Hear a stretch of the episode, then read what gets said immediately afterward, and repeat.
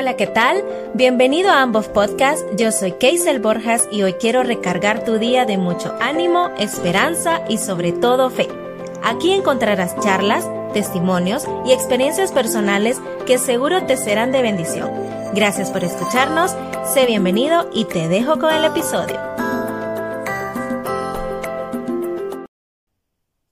Hola, ¿qué tal? ¿Cómo están todos? Pues yo muy contenta de poder compartir con ustedes el episodio número 8 de este mes que estamos hablando acerca de personajes extraordinarios en la historia de la Biblia. Anteriormente estuvimos hablando de José. Si ustedes no escucharon el episodio, pues les invito a que los escuchen. Está buenísimo. Y bueno, para comenzar con este tema, solo se me viene a la cabeza preguntarles si alguna vez ustedes han tenido la experiencia de ser picados por una abeja, una avispa, o, no sé, por, por algún animal, un insecto que tenga aguijón. Fíjense que yo sí tuve la experiencia y fue en el colegio. Me acuerdo que una abeja me picó el tobillo y fue algo súper feo, fue todo un drama porque me llevaron a la enfermería ya que mi, mi piel en ese momento eh, mi cuerpo pues no toleró la toxina de la abeja y entonces se me hizo una roseta, se me hinchó el tobillo, se me inflamó el pie y fue todo un drama, ustedes, todo un relajo que esa picada me duró el dolor como una semana y fue un dolor punzante y yo sé que todos los que han experimentado una picada de, de ese tipo saben el dolor que hace porque la toxina de la ponzoña es lo que duele y es un dolor que es como latente, que está ahí, que aunque te pongas Big Vaporub, mentolina, la milagrosa, hielo, qué sé yo, es un dolor que ahí está. Entonces, basándome a esto, eh, yo sé que por mucho tiempo la gente, incluso yo en un momento, nos llegamos a preguntar eh, por qué en cada canción, prédica, mensaje o qué sé yo de Pablo, siempre comparan ese dolor que él sentía con el aguijón o con el dolor de, de una picada de, de ese animal. Entonces, yo sé que tal vez no, no sea como una pregunta que esté tan latente, pero sí en algún momento nos lo hemos preguntado. Y este en sí, pues es un misterio, pero a la vez también es una gran enseñanza, y no tanto por saber cuál es el mentado aguijón, sino porque Pablo tuvo eso en su vida y por qué él tuvo esto, por qué eh, pasó esto en la vida de él. Entonces, para empezar, quiero que prepares tu Biblia porque tú sabes que en estos temas hacemos una carrera por varios libros, conocemos varios libros de la Biblia. Entonces, eh, hoy no es la excepción. Y pues para empezar, la Biblia nos menciona que Pablo antes se llamaba Saulo de Tarso. Y quiero comenzar contándote la historia de él para que entendamos desde un inicio quién fue él. Porque para mí sería sencillo decirte, no, el aguijón de Pablo es este, boom, ya, gracias por sintonizarnos, aquí síguenos en nuestras redes. Pero no, quiero comentarte desde el inicio de este hombre. Pues la palabra dice como te estaba diciendo, de que Saulo de Tarso era el encargado de dar la orden para apresar a los que confesaban a Cristo. En ese tiempo, pues muchas personas pensaban que Jesús solo había sido como un profeta ahí que había llegado a alborotar la gente y, que luego de que murió eh, robaron el cuerpo y eso fue todo. El día de hoy sabemos que no es así.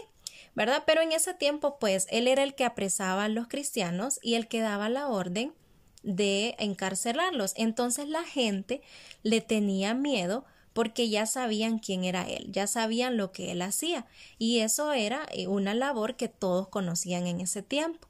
Entonces la Biblia nos menciona, y esto lo vamos a encontrar, no lo había dicho, lo vamos a encontrar en Hechos capítulo 9 del versículo 1 en adelante. Entonces dice que él tenía las intenciones de llevarse preso a Jerusalén a todos los que fueran cristianos, y esa era la intención que él tenía cuando él se dirigía a Damasco. Pero mira cómo es el propósito de Dios, que no importa la condición en la que vos hayas estado o que tan vil seas, Él va a restaurar tu pasado y va a comenzar en tu vida una nueva historia, así como la hizo con Pablo. Entonces dice que cuando Saulo se dirigía a Damasco a apresar a saber a cuántos cristianos, la palabra nos menciona que un haz de luz se le aparece y es en ese momento donde él queda completamente ciego. Y esto lo encontramos en el versículo número 3. Y dice, después de ver la luz, él cayó al cielo, al suelo, perdón, y oyó una voz que le decía, Saulo, ¿por qué me persigues? ¿Quién eres? Y al preguntar quién era, él dijo, Soy Jesús a quien tú persigues. Entonces, ya de ahí en adelante, pues los versículos siguientes nos van mencionando que este hombre queda ciego por tres días y entonces lo llevan a una sinagoga donde él tenía que reposar y ahí Dios llama a una persona que se llama Ananías. Y algo interesante es que Dios le dice a esta persona que vaya y que ore por él para que sea sano. Pero como anteriormente les había dicho, la gente ya sabía quién era Saulo. Entonces Ananías tenía miedo. Pero en el versículo 15, Dios le dice, Ve, insistió el Señor, porque ese hombre es mi instrumento escogido para dar a conocer mi nombre tanto a las naciones y a sus reyes como el pueblo de Israel. Incluso la Biblia dice que cuando este hombre es sano, caen escamas de sus ojos. Y es ahí donde ya comienza toda la transformación y todo el proceso de la vida de Pablo. Y hay algo bien hermoso que me encanta y es que Dios le cambió el nombre.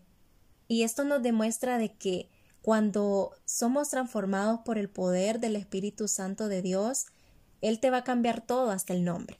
Y no en el sentido tan literal de que si te llamas Santiago ahora te vas a llamar Andrés, o si te llamabas Lucía ahora te vas a llamar Silvia, no, sino que ahora vas a llamarte hija o hijo de Dios. En este caso, Dios le cambia el nombre a Saulo porque la gente sabía quién era él, la gente sabía lo que él hacía y entonces él representaba temor, representaba como miedo. La gente asociaba a Saulo con miedo o Saulo con cárcel o Saulo con temor. Entonces Dios hace el cambio del nombre de él en el sentido muy literal y quiero que recordemos esto que es bien importante. Yo me puse a investigar por qué, eh, bueno, no por qué, sino qué significa el nombre de Pablo. Y entonces leí de que Pablo viene del latín Paulus, que significa el pequeño o el hombre de humildad. Y esto es súper interesante porque a medida vayamos entendiendo la vida de Pablo, vamos a ver por qué Dios le quiso poner ese nombre. Es una gran enseñanza. Y entonces viene allá el momento, ¿verdad? En el, de, en el que Saulo, en vez de ir a Damasco a apresar cristianos, cambia radicalmente su vida y empieza a querer ir a predicar de la palabra de Dios. Y este es uno de los ejemplos de cambios radicales más potentes y yo considero más poderosos en la Biblia, porque nos enseña que cuando Dios llega a nuestra vida, Él transforma todo y realmente nos hace entender el llamado y nos hace tener un cambio súper radical. Y entonces, siguiendo con el tema, Él tenía un dolor, ¿verdad? Porque si ya nos ubicamos en 2 de Corintios 12, 7, para que vayamos entrando más en contexto, la Biblia nos dice, y se los leo, para que la grandeza de las revelaciones no me exalte, me fue dado un aguijón en mi carne, un mensajero de Satanás que me abofetee para que no me enaltezca sobremanera. Y en otras versiones eh, que yo estuve leyendo, decía que para que él no se volviera presumido, porque él había recibido unas revelaciones, entonces se le había puesto como una espina en la carne de él. Y entonces es aquí donde nos empezamos a preguntar cuál es el mentado aguijón. ¿Cuál es ese mentado aguijón de Pablo? Y pues, miren, muchos de los teólogos o muchos estudiosos a través de los años eh, han puesto el aguijón de Pablo como una enfermedad física que tal vez podría ser migraña, epilepsia, ceguera, eh, ceguera de cuando Jesús se le apareció, o tal vez un demonio que lo atormentaba, o un problema de personalidad, de carácter, o incluso las persecuciones que él vivía por ser discípulo de Cristo. Y en realidad no podemos como decir a ciencia cierta cuál exactamente era el aguijón de Pablo porque muchos afirman que realmente sí fue una enfermedad. Pero aquí puedo leer y darme cuenta también de que Pablo utilizaba este vocablo como algo en sentido figurado, porque él estaba diciendo que era algo molesto, que era algo que, que a él le dolía, algo que, que era un obstáculo, algo que a él le molestaba. Y esa es la palabra que yo quiero utilizar para denominar el aguijón, un obstáculo, algo que te estorba, algo que te molesta, algo que está ahí latente. Y entonces aquí quiero hacer como una serie como de, de hipótesis, algo así. Y para empezar, pues, en, en el versículo número uno del capítulo 12 de Segunda de Corintios, Pablo habla aquí en tercera persona y él se escribe, ¿verdad? Él se describe que él fue llevado al tercer cielo y que él no sabe si fue dormido, si fue despierto, que eso solo Dios lo sabe, pero que Dios lo llevó al tercer cielo y ahí él escuchó y recibió palabras inefables, él vio cosas que ninguna persona ha visto y que no se le permite expresar a nadie. Y él fue llevado literal al paraíso y él escuchó cosas que nadie debe de escuchar. Entonces yo me imagino que en ese momento en el que Pablo subió al tercer cielo, él escuchó las conversaciones, él vio todo lo que se realiza en el cielo, él vio y escuchó lo que nosotros a veces quedamos como que habrá en el cielo, o será que realmente hay calles de oro, será que estará eh, los ángeles, él vio todo eso. Entonces, para que él no se volviera una persona engreída o orgullosa, en el versículo 7, si seguimos leyendo, que para evitar eso, Dios colocó el aguijón en su carne. Y es aquí donde yo digo, ¿por qué lo hizo? ¿O para qué? Y pues haciendo un derivado de varias hipótesis que también hicieron algunos teólogos y algunos estudiosos, dice que una de las primeras pudo haber sido una enfermedad. Y esto lo encontramos en Gálatas 14 del 12 al 15 y habla de que él tenía una enfermedad, si nosotros leemos, podría ser que tal vez era ciego o que tal vez tenía una migraña o tenía un dolor muy fuerte o incluso que escribía sus letras súper grandes porque no podía leer bien. Y yo imagino así como un tipo Arial 36 ¿verdad? No sé. Y puede ser que tal vez a causa de la ceguera que tuvo eh, cuando, cuando él se encontró con Dios. Y esto fue una de las hipótesis que yo vi dentro de lo que los teólogos y los estudiosos sacaron, entre otras, ¿verdad? Y puede ser que sí, porque se supone que es la más afirmada. Pero también yo también saco otras cositas y yo creo también que pudo haber sido su carácter o su temperamento. Porque si nosotros leemos en Hechos 15 del 37 al 39, aquí nos habla de que Pablo tuvo un conflicto tan grande con Bernabé que en, donde estaban tuvieron que terminar separándose y, no cumplieron el propósito que tenían porque habían tenido como una, una pelea. E incluso también en otro versículo, en Hechos 23 del 2 al 5, dice de que este hombre se alteró y comenzó a gritar ante el consejo y llamar hipócritas a las personas reaccionando de una manera mal. Y esto lo leemos en Hechos 23 del 2 al 5, aquí se los leí en la versión de la traducción del lenguaje actual. Entonces, como les estaba diciendo, de que ahí él demostró su humanidad. En Hechos 23, él demuestra a ustedes quién era él y con lo que él estaba bregando. Y yo considero que también ha de haber sido un hombre con un carácter bien pesado, un carácter que no era dulce ni, ni un carácter suave, porque si este hombre era un apresor de cristianos, era un hombre que encarcelaba a cristianos, yo no me imagino que cuando él venía y daba la orden para encarcelar, él iba a decir, sí, lléveselo, lléveselo, Tito, lléveselo, y, le da ahí un poquito de agua y, un pancito, así, lléveselo, que, que lo, lo encarcelen, lléveselo.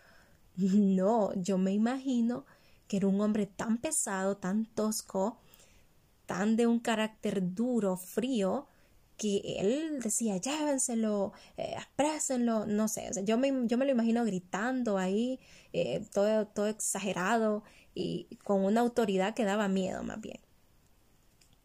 ¿Por qué? Porque él era como su naturaleza. Entonces, en estos versículos vemos la humanidad de él, que sí, él tenía un carácter pesado, un carácter que se había formado debido a lo que él hacía antes de conocer a Jesús. También podría ser que, que, fuera demasiado juzgador, perfeccionista, con tendencia a vanagloriarse, porque en 2 de Corintios 11:5 él habla de que él no era nada inferior a los superapóstoles. Entonces él lo dice como que fuera algo como prepotente, como algo como orgulloso. Entonces podemos ver de que el orgullo era algo que bregaba la vida de Pablo, que él podía ser orgulloso y altivo, porque él vio algo grande, él tenía un ministerio grande, o sea, ustedes pueden imaginarse que él recibe esto 14 años después de haber conocido a Cristo. Eso me hace pensar de que el tiempo de Dios es perfecto, de que Él te va a usar, Él va a mostrarte las cosas o Él va a afinarte en los procesos en los tiempos de Él. Y que de ese tiempo que Él estuvo enfermo en Damasco, eh, eh, antes de irse a Damasco, perdón, luego Él se va a Damasco, viaja a Roma y a Corinto, pasaron 14 años en los que Él estuvo haciendo todos estos viajes. La obra de Dios realmente que se muestra en todos los aspectos y en todos los tiempos de nuestra vida. Y Pablo tenía un gran ministerio. Él como Jesús fue uno de los misioneros por excelencia que la Biblia nos puede relatar. Entonces yo creo que en algún momento este hombre al ver tantas iglesias formadas, al ver todo lo que hacía, eh, todo lo que él conseguía, en algún momento estaba en peligro de poder llegar a caer en el orgullo en poder vanagloriarse, en poder ser alguien altivo. Y por eso Dios que conoce tan bello, Él que conoce nuestro corazón, Él vino y colocó ese aguijón en su vida. Porque la debilidad de Pablo era ser orgulloso. Él podría en ese tiempo tal vez abusar de su poder, pensar que era la máxima autoridad, pensar que era por sus obras, por su talento, por sus dones, que él había realizado todo y no Dios?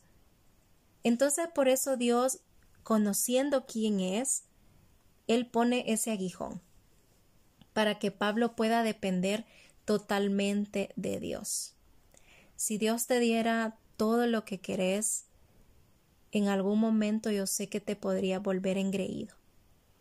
Incluso hasta llegaríamos, porque yo también me pongo en ese, en ese asunto, que tal vez si Dios nos diera todo lo que quisiéramos, así en bandeja de plata, en algún momento de nuestra vida nos llegaríamos a ser engreídos, o llegaríamos a dejar de alabar a Dios, o de reconocer su presencia. Porque yo me he fijado en muchos líderes, en muchos pastores, en muchas personas, poniendo el aspecto cristiano y no cristiano, que cuando empiezan a tener muchos triunfos, muchas valores, muchas cosas buenas, dejan de darle la gloria a Dios. Cuando realmente nosotros solamente somos instrumentos. Entonces, nunca te van a glories de lo que tenés, siempre agradecerle a Dios, siempre recordar de dónde Dios te ha sacado para que valores el lugar en el que estás. Si te ha graduado, agradecele a Dios. Si tenés una casa, agradecele a Dios. Si tenés estabilidad económica y todo eso que podríamos ver vano, agradezcámosle a Dios, porque es la pura gracia de Él por la cual nosotros tenemos eso. Porque si nosotros no tenemos a Dios, podemos caer en el orgullo y en la vanagloria y en la altivez de corazón. Y eso es algo que no le agrada a Él. Entonces me pongo a pensar que hay momentos en los cuales Dios permite que el enemigo nos atormente, pero eso no nos va a destruir. El enemigo cree que sí te va a destruir, pero en las manos de Dios no, porque ese es el trampolín que Él va a utilizar para tu crecimiento. Te comparto que en Romanos 8:28 dice que Dios dispone todas las cosas para el bien de aquellos que le aman.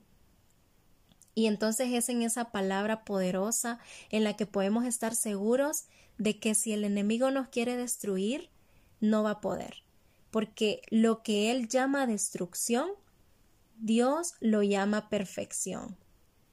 Y yo sé que cuando atravesamos problemas, creemos que es porque Dios es malo, que Él nos quiere ver mal, que Él no nos ama, pero si nosotros lo vemos a la luz de la palabra, todo lo que pasamos en aflicción nos ayuda bien. Tal vez en ese momento no lo entendamos, pero luego lo comprendemos. Y si en ese momento cualquier problema que tengas o alguna dificultad, en cualquier prueba que Dios te ponga o que Él permita, esa prueba te va a edificar y vas a seguir luchando y luchando porque la gracia de Dios es la que nos acompaña. Y Pablo en su humanidad, yo me pongo a leer y me, y me doy cuenta que Pablo en su humanidad, en su vulnerabilidad, él le dijo a Dios tres veces, y esto lo vamos a encontrar en 2 de Corintios 12:8, que él le dijo tres veces a Dios que él le quitara su dolor. Y Dios no le dice que sí, Dios no le dice, sí, está bien, te lo voy a quitar, ya, ya te lo quité. No, sino que Dios le dice que la gracia de Él le va a sobrar. Y esto se lo voy a leer en el versículo 9 que dice, Te basta mi gracia, pues mi poder se perfecciona en la debilidad. Amén. Y muchas veces como creyentes y no creyentes, es aquí cuando entendemos al 100% a Pablo. Es aquí cuando nos ponemos en los zapatos de Pablo. ¿Por qué? Porque en algún momento de nuestra vida yo sé que hemos experimentado o seguimos experimentando un aguijón. Muchos de nosotros en este momento tenemos una espina que nos está doblegando, que nos está afligiendo, que nos está humillando, que nos está haciendo que tengamos la necesidad y que sigamos entendiendo que debemos de depender de Dios al 100%. Y tal vez esto es algo que nos frustra, es una debilidad, es una enfermedad, es escasez, es temor, es traumas de la niñez, dolores, problemas, problemas con un hijo, un divorcio, una ruptura, todo lo que se te pueda venir a la mente en este momento. Y lo que más nos frustra es que le pedimos a Dios que nos quite el aguijón y Dios no lo quita, como le pasó a Pablo. Pero algo valioso y hermoso es que Dios, aún en medio de eso, nos enseña que la gracia de Él nos va a sobrar. Y es en este mismo versículo, el versículo número 9, cuando Pablo entiende esa revelación, cuando Él se le quita esa venda de sus ojos, y él entiende que lo que está padeciendo es por causa de que el Señor quiere lo mejor para él, porque si él se vanagloria, si él se hace orgulloso, si él se hace prepotente, él puede perder lo más importante que es la comunión con Cristo y la salvación eterna. Entonces, cuando él entiende todo esto y esta revelación se le es dada y él se le quita la venda, es ahí cuando él dice esto y se lo voy a leer. Por lo tanto, gustosamente haré más bien alarde de mis debilidades, para que permanezca sobre mí el poder de Cristo. Por eso me regocijo en mis debilidades, insultos, privaciones y persecuciones y dificultades que sufro por causa de Cristo, porque cuando soy débil, entonces soy fuerte. Entonces este hombre entiende que aún en medio de su dificultad, en medio de su debilidad, Él es fuerte, porque no es la fuerza de Él, sino que son las fuerzas de Dios en Él, y que por gracia Él está sostenido, por gracia Él está atravesando las dificultades. Y es ahí donde Dios está formándolo a su imagen y semejanza. Y esto no solo lo hace con Pablo, esto también lo hace con cada uno de nosotros. En esa debilidad es donde Dios empieza a formarnos a su imagen y semejanza y nos enseña que su gracia es suficiente. Y al final nosotros vemos cómo Pablo hizo las cartas más hermosas de la Biblia, cómo él le habla a todas las iglesias que él formó, cómo él escribe a los romanos en la iglesia de Roma, cómo él escribe a los gálatas en la iglesia de Galacia, a los efesios en la iglesia de Efeso y, y todas las demás cartas que él hace. Y aunque Dios no le quitó su aguijón, Él entendió que las debilidades no le iban a ayudar solamente a estar así, sino que a desarrollar su carácter. Lo mismo pasa en nosotros. Las debilidades nos ayudan a desarrollar nuestro carácter y también nos ayudan a tener más capacidad, ser más profundos en cuanto a nuestra adoración, en cuanto a nuestra alabanza, afirmar nuestros pasos, encontrar que Dios es nuestra fortaleza y depender totalmente de Él.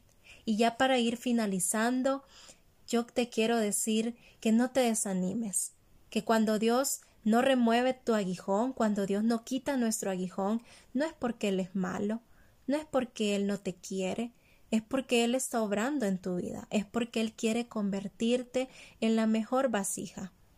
Dios es un Dios soberano y Él es rey en medio de toda dificultad. Tal vez en este momento estás pasando por una situación en la que tenés un aguijón y te has puesto a pensar ¿por qué tengo este aguijón? ¿Por qué duele tanto? ¿Por qué Dios no lo quita? Pero te has puesto a pensar también cuál es el propósito de Dios a través de ese aguijón. Y yo quiero decirte esto de parte de Dios. En medio de tu tribulación, Él es fuerte. En tu cansancio Él es fuerte. En tu pobreza Él es fuerte. En tu debilidad Él es fuerte. En tu carácter Él es fuerte. En tus finanzas Él es fuerte. Porque cuando tú eres débil, cuando tú te sientes mal, cuando tú ya no puedes, y pides las fuerzas de Dios y te das cuenta que Él está moldeando y transformando tu vida para que puedas alcanzar la estatura del varón perfecto que es Él, es entonces cuando ya no están tus fuerzas y comienzan las fuerzas más bellas de todas, las fuerzas de Dios.